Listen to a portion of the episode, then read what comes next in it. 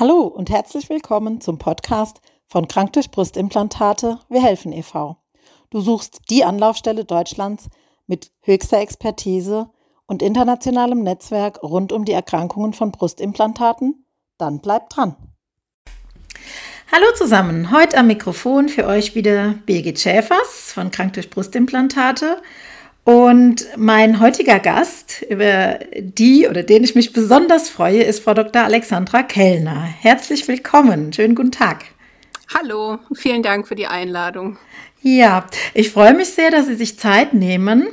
Bei uns soll es ja heute um das schwierige Thema MCAS, also Mastzellaktivierung gehen, was für unsere Community mit Sicherheit ein, ein ganz wichtiges Thema ist. Davon sind viele Frauen betroffen durch Brustimplantate.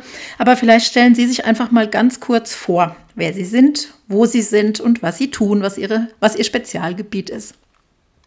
Also mein Name ist Alexandra Kellner. Ähm, ich bin selbstständige Allgemeinmedizinerin in Saarbrücken, habe dort ähm, meine eigene Praxis, in der ich mit meinem Vater zusammenarbeite, ähm, der vorher die Praxis geleitet hat. Und wir beschäftigen uns zum einen mit den klassischen allgemeinmedizinischen Erkrankungen, aber eben auch mit äh, unter anderem äh, MCAS und anderen äh, chronisch, chronischen Erkrankungen. Mhm. Okay. Vielen Dank. Dann, ähm, Sie haben es gerade schon gesagt und ich auch, es geht heute um MCAS, also die Mastzellaktivierungsstörung. Ähm, was versteht man denn darunter? Können Sie uns da ein bisschen was zu erklären, so in einfachen Worten, sage ich mal, also so, dass wir Laien das auch verstehen können? Ja, also die Mastzellaktivierungsstörung ist eine Erkrankung, die, wie der Name schon äh, aussagt, die Mastzellen betrifft. Mastzellen sind ähm, Zellen im menschlichen Körper, die generell dort vorkommen. Das heißt, auch bei Gesunden sind diese Zellen vorhanden und die haben ganz, ganz wichtige Aufgaben, wenn sie richtig funktionieren. Man kann sich ein äh, leichtes Beispiel vorstellen. Mastzellen haben eine wichtige Aufgabe bei Allergien. Das heißt, wenn sie zum Beispiel gegen ähm, Bienen allergisch sind und sie werden von einer Biene ähm, gestochen, dann schütten Mastzellen zum Beispiel ganz viele ähm, Botenstoffe aus, unter anderem Histamin zum Beispiel. Mhm. Ähm, und das kann dann eben zu klassischen Symptomen führen wie Atemnot, Anschwellen von äh, gewissen äh, Körperbereichen etc. Ich denke, das hat jeder schon mal äh, ja. irgendwo gesehen. Mhm. Ähm, jetzt ist es bei der Mastzellaktivierungsstörung so, dass diese äh, Zellen eben auf inadäquate Reize reagieren. Das heißt, Reize, die normalerweise solche Reaktionen nicht auslösen sollten. Und das können ganz unterschiedliche sein und äh, es kann dann eben halt auch zu ganz unterschiedlichen Symptomen kommen. Mhm. Genau, das wäre meine nächste Frage an Sie gewesen. Welche Symptome können das denn sein? Also wie kann denn jemand einen Hinweis darauf haben, ob so eine MCAS bei ihm vorliegt? Ja, also meistens ähm, ist es so, dass die Symptome über einen längeren Zeitraum bestehen und in der Ausprägung sehr unterschiedlich sein können. Das heißt, es ist eher nicht so, dass man Symptome entwickelt und die bleiben konstant und werden immer schlimmer, sondern es kann auch durchaus so sein, dass man, äh, dass es gute Tage gibt, dass es schlechtere Tage gibt, dass man auch Auslöser gar nicht so benennen kann und die Symptome können prinzipiell alle Organsysteme betreffen. Das heißt, es kann zu Durchfall kommen oder Verstopfung, es kann zu Bauchschmerzen kommen, es kann zu Hautproblemen kommen, also Juckreiz, äh, Ausschläge. Ähm, es kann aber auch sein, dass man neurologische Symptome entwickelt. Ähm, das heißt, Kribbeln der Haut oder fast das Gefühl von Lähmungserscheinungen. Es kann zu Muskelschmerzen kommen. Häufig beklagen die Patienten eben auch, und das ist, kann ein wichtiges Zeichen sein, dass es ihnen nach Überanstrengung schlechter geht. Das heißt mhm. zum Beispiel, man hat einen guten Tag und sagt, ach, heute gehe ich doch jetzt mal äh, laufen oder Sport machen. Ähm, und dann merkt man, dass es in den Tagen darauf plötzlich viel, viel schlechter ist. Man das mhm. Gefühl hat, als würde man krank werden. Man hat vielleicht äh, Muskelschmerzen, fühlt sich überhaupt nicht gut. Äh, es kann auch zu Kopfschmerzen kommen. Viele haben auch äh, Kreislaufprobleme, das heißt hm. Schwindel oder Herzrhythmusstörungen oder Herzrasen, werden nachts wach, äh, können nicht mehr richtig einschlafen, mhm. sind unruhig, es kann bis zu Panikattacken kommen. Okay. Also dadurch, dass die Symptome halt so vielfältig sind und so sie in so unterschiedlicher Form auftreten können, ist es häufig schwer, ähm, die Erkrankung zu diagnostizieren und es mhm. erfolgt meistens vorher eben, ähm, ja, äh, erfolgen viele Vorstellungen bei äh, verschiedensten Fachärzten, mhm. meistens dann ohne Befund, ja. weil man eben keine ursächliche Erkrankung mhm. dann so im ersten Moment finden kann. Okay. Jetzt beim Zuhören kann ich ja sagen, die Symptome äh, und die Ausprägungen, was Sie uns gerade alles aufgelistet haben, das sind ja fast ganz typische ähm, Symptome bei sehr vielen äh, Implantatträgerinnen, ne, die, die dann im Prinzip äh, zu uns kommen. Wie kann denn jetzt, na, das ist jetzt die Frage, es hat ja nun nicht jeder diese Mastzellaktivierungsstörung. Sie haben jetzt schon gesagt, woran man es eventuell erkennen kann. Wie erfolgt denn eine Diagnosestellung? Also das, na, sonst würde ja jetzt im Prinzip fast jede Frau aus unserer Community oder ein sehr großer Teil denken, oh, das habe ich, ne? weil die mhm. Symptome tatsächlich, also das, da hätte ich jetzt überall Häkchen dran machen können, ja. Ne?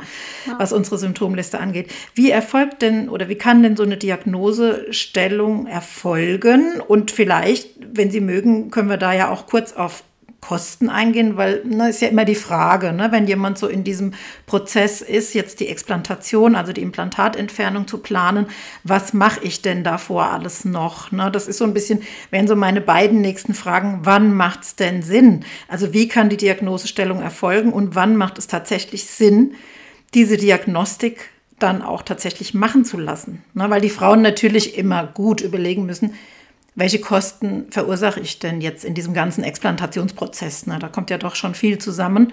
Aber es kann natürlich ja. auch sehr sinnvoll sein. Deshalb wird es jetzt meine Frage, wie sehen Sie das? Wie, wie, was würden Sie den Frauen raten? Ja, ja, also ähm, insgesamt muss man sagen, dass wirklich auch die Anamnese, also quasi die äh, ausführliche Schilderung der Beschwerden der Patientin, ähm, eine ganz, ganz wichtige Rolle spielt. Das mhm. heißt, ähm, man muss wirklich erheben, welche Symptome liegen vor, seit wann liegen sie vor. Ähm, dann kann man auch ähm, laborchemische Messungen machen. Das heißt, man kann Blutuntersuchungen durchführen, ähm, Urinuntersuchungen spielen auch ähm, mitunter eine wichtige Rolle. Ähm, da muss man eben sagen, dass ähm, es da auch sein kann, dass eben Kosten auf die Patientin zukommen, grob geschätzt, das muss man natürlich im Einzelfall dann mhm. nochmal beleuchten, könnte man so mit 100 bis äh, 200 Euro ähm, mhm. für die Labordiagnostik ähm, rechnen. Mhm. mhm. Ähm, das hängt sicherlich auch von der Versicherung ab. Aber wenn äh, der äh, Arzt, bei dem man sich vorstellt, eben eine Kassenzulassung hat, kann zumindest die Beratung eben ähm, und auch dann Nachteile der Behandlung eben über die äh, Krankenkasse abgerechnet werden. Ähm, und dann ein dritter wichtiger Faktor ist eben auch ähm, dann das Ansprechen auf eine Behandlung, mhm. weil es eben halt auch häufig so ist, dass die Laboruntersuchungen unter Umständen keine massiv auffälligen Ergebnisse liefern, mhm. obwohl man den hochgradigen Verdacht hat, dass eine äh, Mastzellaktivierungsstörung vorliegt. Und dann ist es sinnvoll, eben ähm, trotzdem eine Behandlung einzuleiten. Und wenn dann eine äh, deutliche Abnahme der Beschwerden ähm, geschieht, dann ist das auch ein klares Zeichen, dass eben diese Erkrankung vorliegen könnte. Mhm. Ähm, das ist auch ein wichtiger Faktor, was eben ähm, den Zeitpunkt äh, der Testung angeht.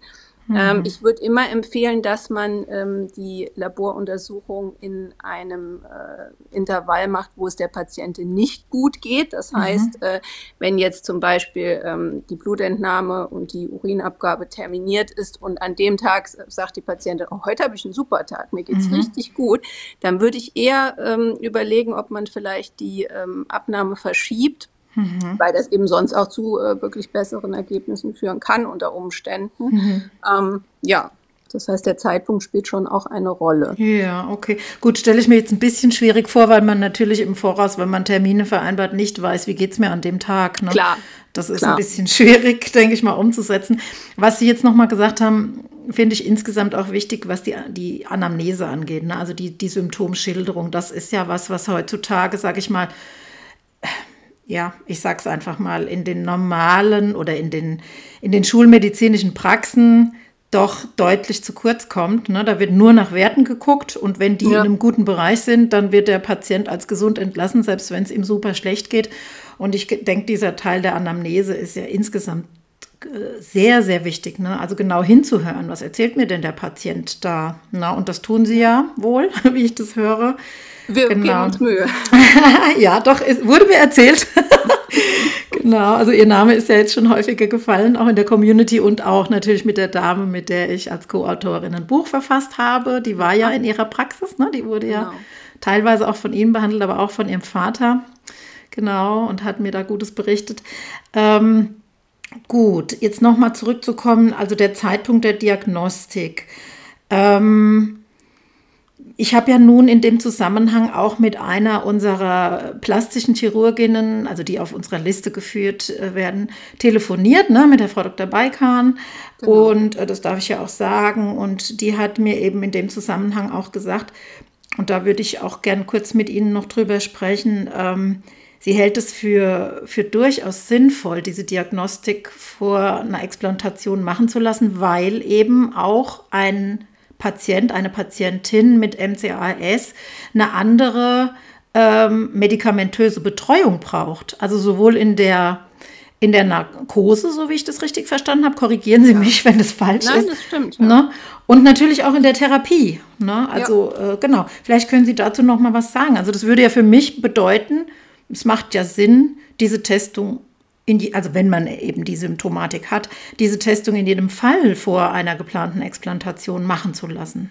Sehen Definitiv. Das? Mhm. das? würde ich auch empfehlen, ähm, weil man dann noch die Möglichkeit hat, eben auch im Vorfeld ähm, eine Behandlung einzuleiten. Ja. Ähm, der beste Fall aus meiner Sicht wäre natürlich auch, wenn man äh, auch vor der Explantation noch Zeit hätte. Das heißt, mhm. wenn jetzt nicht äh, ne, das drei Wochen später stattfindet, mhm. weil ähm, man natürlich versuchen kann, äh, dann auch die Mastzellen mit zunächst medikamentösen Mitteln ähm, zu beruhigen und mhm. dann eben auch in Ruhe planen kann, ähm, was hat das jetzt wirklich für, ähm, für Einflüsse auch auf die Operation selbst, wie Sie schon sagen, ähm, gibt es da doch einiges zu beachten. Mhm. Ähm, das heißt, äh, zum einen im, im, Vorfeld, aber dann eben auch in der konkreten Situation, was mhm. die hm. Auswahl von Medikamenten ähm, während der Narkose angeht, was aber vielleicht auch äh, die Gabe von Medikamenten kurz vor dem Eingriff ähm, angeht, um halt eben die ähm, ja, Histaminfreisetzung zu reduzieren. Mhm. Also das spielt aus meiner Sicht eine wichtige Rolle ähm, okay. Und das würde ich, äh, wenn möglich, empfehlen. Mhm. Ja. Mhm, okay.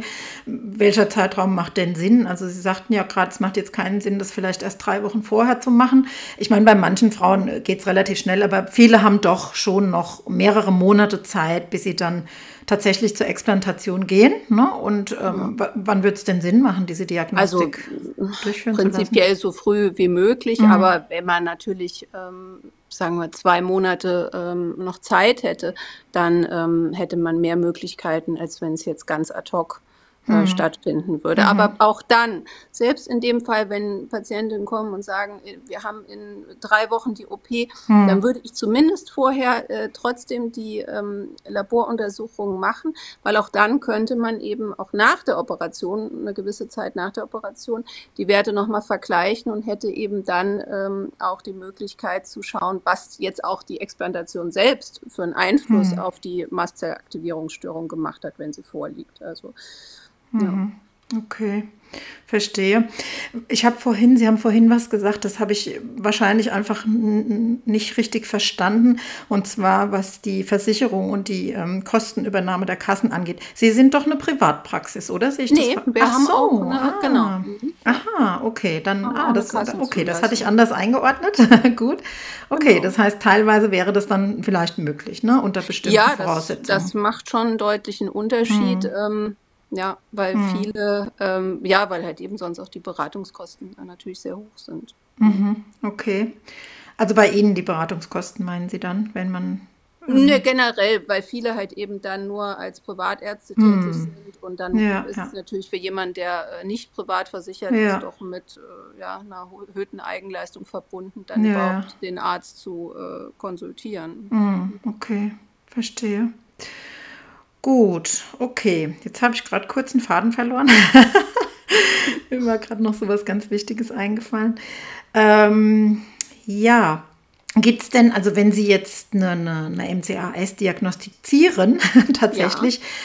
Ähm, was passiert denn dann? Also dann geht jemand, äh, gut, dann wird jemand quasi schon unterstützt ähm, vor der Explantation und danach ist es dann eine, eine Therapie mit äh, Tablet, durch Tabletten oder wie mhm. kann ich mir das denn dann vorstellen? Wie, wie wird mhm. denn oder wie könnte so eine Therapie aussehen dann bei einer mhm. positiven Diagnostik dann?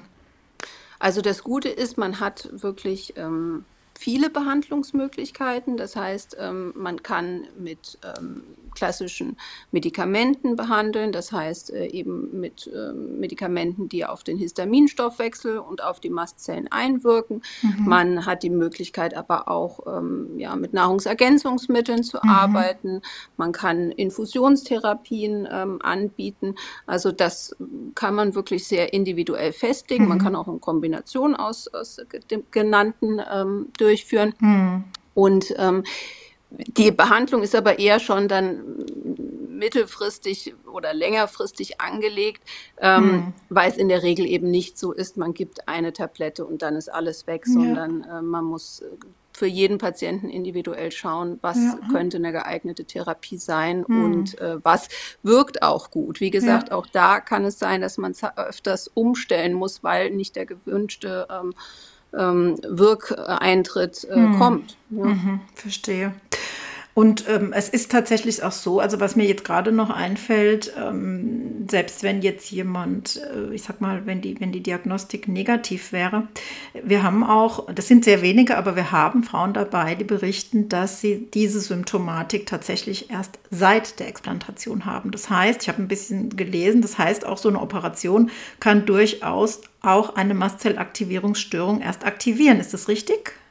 Das würde ich nicht ausschließen, ja. Hm, ja. Kann sein, ne? Gut, und auch dann wäre ja jemand gut bei Ihnen aufgehoben, wenn er weiß, aha, das ist es und man kann es dann therapieren. Ne? Ganz genau. Ja. Also testen würde ich das bei entsprechender Symptomatik dann hm. ähm, definitiv. Ja, okay. Mir ist es wieder eingefallen, ja. was vorhin verloren gegangen war. Ähm, die MCAS hat meines Wissens nach einen ICD-Code. Das ist richtig, ne? Das heißt, das ist eine anerkannte Erkrankung. Ist das so? Kann man das so? Ja, nicht so richtig. Mhm. Also in Deutschland ähm, nicht so richtig. Man kann das mit, äh, also es gibt keinen ICD-10-Code für Mastzellaktivierungsstörung. Mhm. Man mhm. kann andere äh, ICD-10-Codes anwenden, aber es, ist, äh, es gibt noch keinen richtigen ähm, mhm. äh, für die Erkrankung selbst. Das ist in mhm. anderen Ländern anders, aber hier ähm, ist es leider, hin, mhm. leider weiterhin so. Ja. Okay. Das heißt aber dennoch, also ich sage jetzt mal, wenn jemand diese Diagnostik durchführen lässt und, und es ist positiv, äh, das Ergebnis, wäre das ähm, dennoch, sage ich mal, ein Argument mehr auch gegenüber der Krankenkasse, ja, zu sagen, hier, ich bin erkrankt, ne, ich brauche eventuell auch äh, eine Kostenbeteiligung an den Explantationskosten. Ups. Klar. Jetzt ist mir gerade mein, mein äh, Kopfhörer vom Kopf gerutscht. genau. Ähm, ja, gut. Gibt es noch irgendwas, was Ihnen jetzt wichtig wäre, noch zu ergänzen? Also was für unsere, was für betroffene Frauen einfach wichtig zu wissen wäre? Ihren Kontakt äh, verlinken wir natürlich auf der Homepage, beziehungsweise der ist schon verlinkt mhm. bei unseren medizinischen Kontakten, bei unseren hilfreichen Links und so weiter. Ähm, ist noch irgendwas Wichtiges, was, was ich vergessen habe, eventuell? Mm, eigentlich nicht. Eine Sache, die ich eben noch sagen wollte, was sehr hilfreich sein kann, eben wegen der ähm, doch äh, ja, zahlreichen Symptome, die vorkommen können und der mitunter langen ähm, Krankheitsgeschichte, mhm. finde ich es immer hilfreich, wenn die Patientinnen das ähm, auch aufschreiben und gerne auch dann schon zum Gespräch mitbringen, dass man mhm. Symptomliste führt, dass man äh, wichtige ähm, ja, Live-Events einträgt, ähm, yeah. dass man als Arzt eben äh, dann äh, gleich auch äh, die Symptomfülle mhm. sehen kann und mhm. das dann auch vielleicht besser einschätzen kann, mhm. auch in ähm, ja, in der Zeit, die einem zur Verfügung steht. Okay. Das kann hilfreich sein. Ja, ja, das finde ich insgesamt ganz hilfreich. Also wir haben tatsächlich auch auf unserer Homepage in den, im Download-Bereich eine Symptomliste mit, ähm, also bei der es dann Spalten gibt zur, äh, ich sag mal, zur Graduierung. Ne? Also zu sagen, Ja. okay, das ist nur leicht, das ist ganz schwer und so weiter. Und da rate ich sowieso immer sowas zu nutzen.